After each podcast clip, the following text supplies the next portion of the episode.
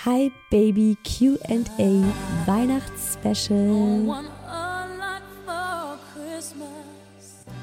Hintertürchen Nummer 10 befindet sich die Frage, liebe Isa, hast du Tipps für stressfreie Weihnachtsbäckerei mit Kleinkindern?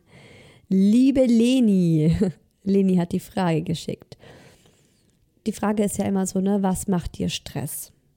Was ist es, was dich daran stresst? Ist es das, dass irgendwie die ganze Küche danach schmutzig ist? Ist es die Tatsache, dass die Kinder vielleicht mittendrin keine Lust mehr haben und mit diesen teigverklebten Fingern einfach abhauen ins Kinderzimmer und äh, du nicht schnell genug hinterherkommst, um die Finger zu putzen?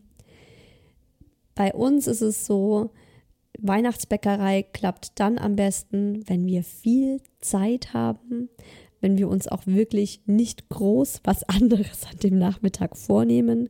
Ich mache das eigentlich nur am Wochenende, Samstag oder Sonntag. Und äh, ja, dann ist es wirklich auch so, dass ich die Küche so ein bisschen vorbereite und alles Mögliche aus dem Weg räume. Ich hatte eine Zeit lang unseren Wohnzimmertisch komplett leer geräumt und in die Küche gestellt weil der von der Höhe her genau richtig war für die Kinder, um da selber drauf zu kneten und zu manchen. Und dann war wirklich alles in der Küche auf diesem Wohnzimmertisch. Und während des ganzen Bug-Happenings war mir das wirklich schnurzpups egal, wie es da aussieht. Ich habe mir immer nur gedacht, hey Isa, es ist ein Raum, ist es doch egal, ne? Selbst wenn's, wenn da jetzt irgendwie ein, halber, ein halbes Kilo Mehl am Boden liegt, das ist ein Raum. Und es war dann tatsächlich gar nicht so viel Schmutz danach. Also ich glaube, es ist auch ganz viel mental. Ne? Was ist für dich Stress? Was stresst dich daran?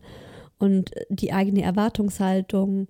Erwarte nicht zu viel. Geh einfach davon aus, dass 90 Prozent eh du machen wirst und freu dich an den 10 Prozent, die die Kinder mitmachen. Und vor allem macht's euch danach richtig schön gemütlich und lasst euch eure Weihnachtsplätzchen gemeinsam schmecken. In diesem Sinne, Weihnachten ist kein Zeitpunkt, sondern ein Gefühl, Frieden und Wohlwollen in seinem Herzen zu halten. Und das wünsche ich euch schon heute.